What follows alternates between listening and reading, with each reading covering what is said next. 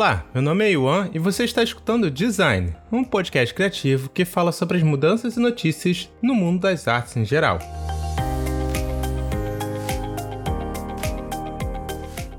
Nesse episódio você vai ouvir sobre a empresa Adobe apoiando o museu no Brasil e uma das suas ferramentas sendo usadas no novo Apple Vision Pro. Além disso, tem um concurso de ilustração com a participação do escritor Neil Gaiman. Vamos às notícias.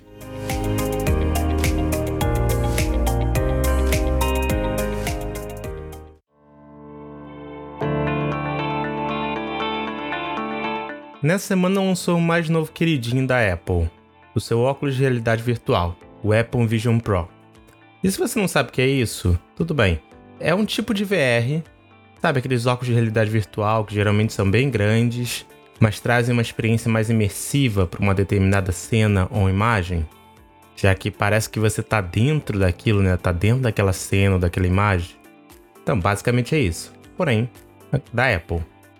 E por mais que essa tecnologia tenha evoluído muito, ainda não chegamos ao ponto de criar tais dispositivos sem parecer que estamos usando algum tipo de coisa meio alienígena, sempre muito grande, volumoso, chamativo.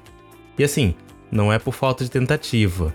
Tanto a Apple quanto outras empresas do ramo da tecnologia, que nem por exemplo a Google, já vem pesquisando sobre como transformar objetos simples em algo mais tecnológico, mas infelizmente ainda é um tipo de dispositivo que pede muito poder de computação e materiais específicos para serem produzidos. Então, para trazer uma certa qualidade e uma experiência que prometem, eles têm que ser grandes ou chamativos, né? Mas enfim, esse novo dispositivo da Apple promete trazer a realidade virtual a um outro, a um outro patamar, fazendo com que as pessoas possam usar em qualquer, em qualquer situação, sem que atrapalhasse sua rotina. Porque assim, já diferente dos outros dispositivos que tampam a sua visão, esse da Apple não tampa. Ele exibe as coisas junto com o cenário, junto com o que você está vendo, né? Ou seja, é como se você tivesse com o seu smartphone nos seus olhos e não precisasse de botões, já que tudo é controlado por gesto ou por fala.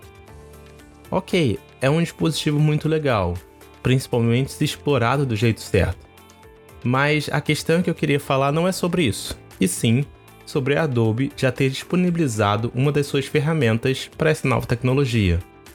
Neste caso, estou falando do Adobe Lightroom, que é um programa muito utilizado por fotógrafos e profissionais do ramo da edição de imagem.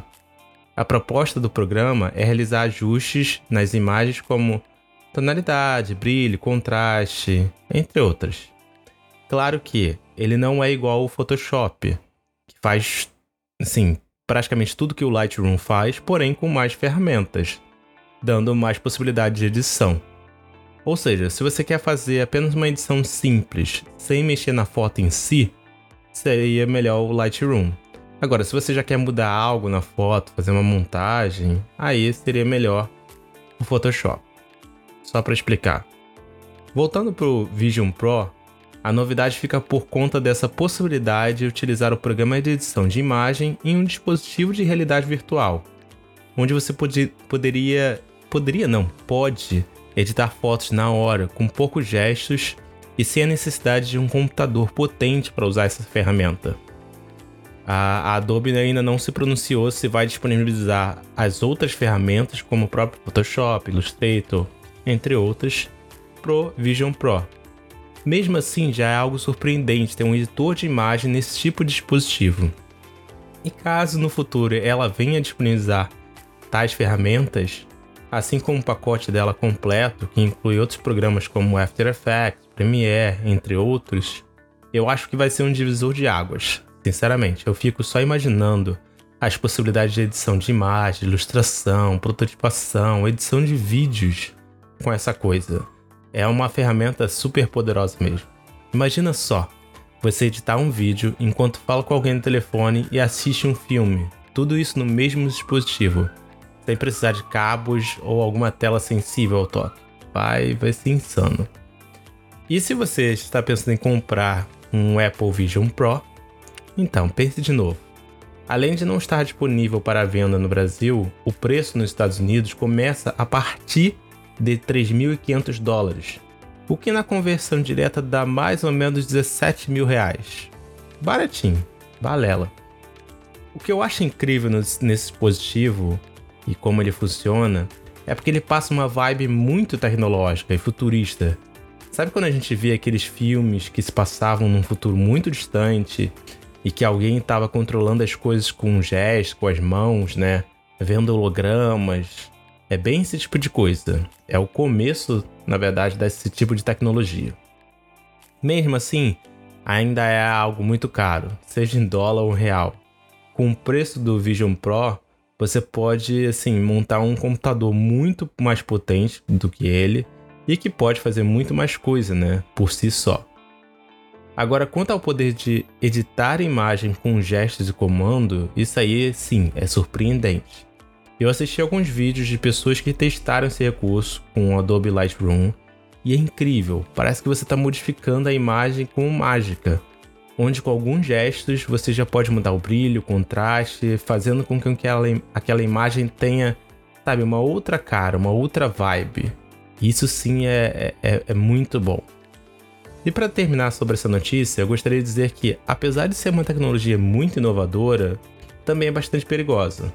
Na internet já tem diversos vídeos de pessoas usando esses óculos na rua, e por mais que ele não tampe a sua visão, você consiga ver ele, consiga ver a rua, né, no caso, junto com os aplicativos e notificações, é algo que pode atrapalhar muito bem a sua atenção. Por enquanto, ninguém se machucou, e que bom, né? Mas a possibilidade é bem grande. Então, assim, usar isso em casa, no trabalho, eu acho legal, de boa, totalmente aceitável.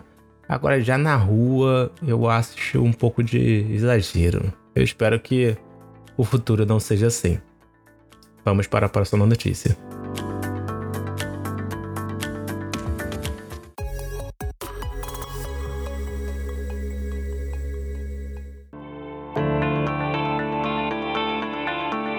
Ainda falando da empresa Adobe, esse ano um museu aqui no Brasil, para ser mais específico em São Paulo, ganhou o apoio da empresa.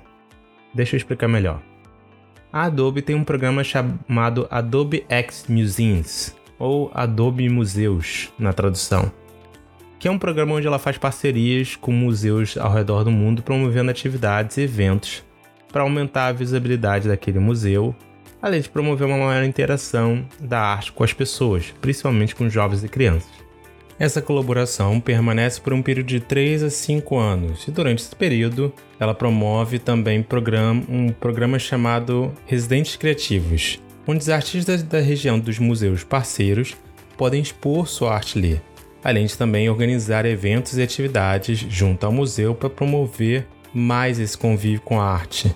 Os museus participantes até agora são o Museu de Victoria e Albert, em Londres, o Museu de Arte Moderna, em Nova York, o Museu de Arte e Fotografia, em Bengaluru, na Índia, e a mais nova parceria aqui no Brasil, o Museu de Imagem e Som, em São Paulo. Eu acho uma iniciativa muito legal, pois promove mais inclusão e visibilidade não só para o museu, mas também para os artistas participantes do programa, além de promover ações para que as pessoas possam visitar mais esses lugares e tenham uma outra visão sobre eles, já que, né, muitas pessoas pensam que museu é coisa de velharia, e sabemos muito bem que não é assim. Esse programa da Adobe tem o objetivo de alcançar mais de 10 milhões de estudantes pelo mundo, tanto online quanto presencial, disponibilizando recursos e organizando atividades a fim de promover mais arte para as pessoas, ou mais contato com a arte para essas pessoas. Eu espero realmente que outras empresas do, principalmente do ramo artístico, né, façam mais ações desse tipo, seja apoiando ou promovendo eventos para que as pessoas tenham mais contato com a arte e principalmente com todo tipo de arte.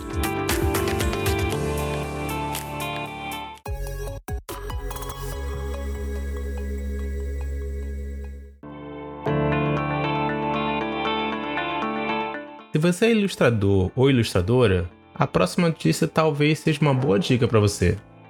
Tá rolando até dia 3 de abril a inscrição para um concurso de ilustração interessante.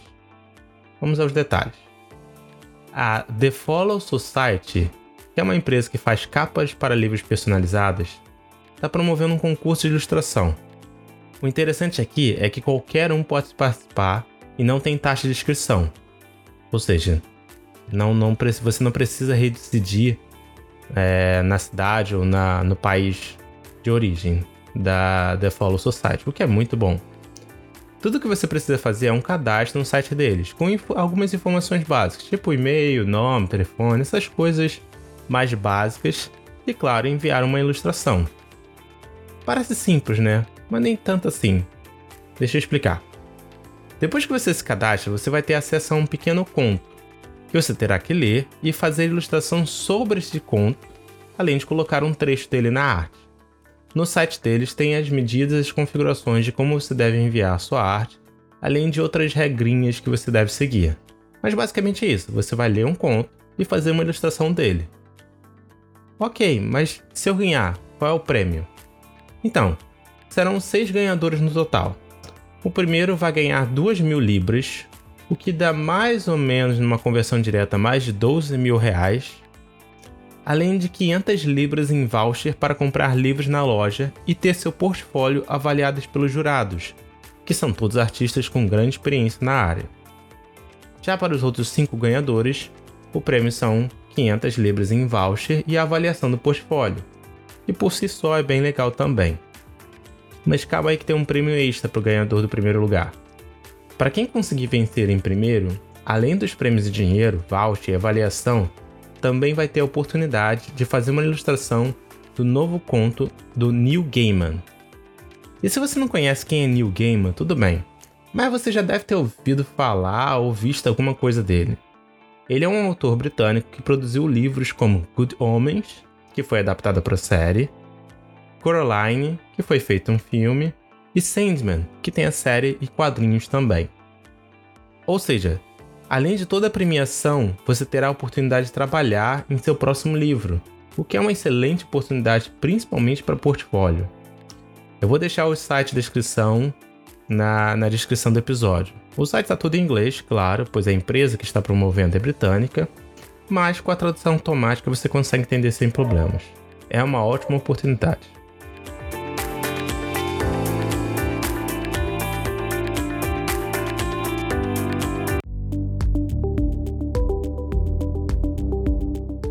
E aí, tá sem ideias? Passando por um bloqueio criativo ou mesmo desanimado? Que tal parar um pouco e respirar? Sempre que possível, no final de cada episódio, eu vou tentar recomendar um livro, série ou filme que eu já tenha assistido. Vai que ajuda nessas horas, né? Até porque nem a natureza funciona 100% do tempo, nem você devia. Então que tal parar e relaxar um pouco? Vamos para a dica. Como dica dessa semana, eu queria passar uma animação que assisti recentemente chamada Orion e o Escuro. Essa animação lançou na Netflix e é uma adaptação de um livro da autora Emma Hallett. Espero que seja assim que pronuncie. Onde a, esse livro e animação fala do garoto Orion que tem muitos medos, muitos mesmo, sinceramente. Ele praticamente tem medo de tudo e tem uma mente muito criativa também para inventar medos o que eu particularmente me identifiquei um pouco com ele nesse aspecto. Enfim, a animação é da DreamWorks, mesma produtora de Shrek, Kung Fu Panda, entre outros títulos muito famosos. E eu queria dar essa animação como dica não pelo, só pelo traço ou porque a animação tá bonita, mas sim por causa da história. É uma história muito legal, com um bom desenvolvimento de personagem e que reflete muito nesse período da infância que temos muitos medos até também na fase adulta, para dizer a verdade. Mas enfim, é um filme que você vê e depois fica pensando em como você poderia enfrentar seus medos e como eles moldam você também. Ou seja, vale a pena assistir. Fica aí a dica da semana.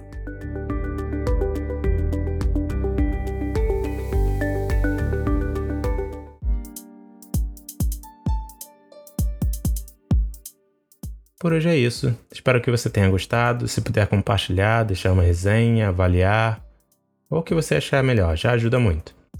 Caso queira me encontrar, estou no Twitter com arroba design1, design escrito normal, A1 se escreve H-Y-U-A-N. Bem diferente, né?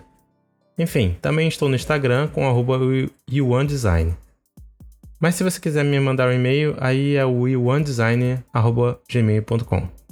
Eu vou deixar esses contatos na descrição do episódio. Só para avisar, semana que vem eu não vou postar.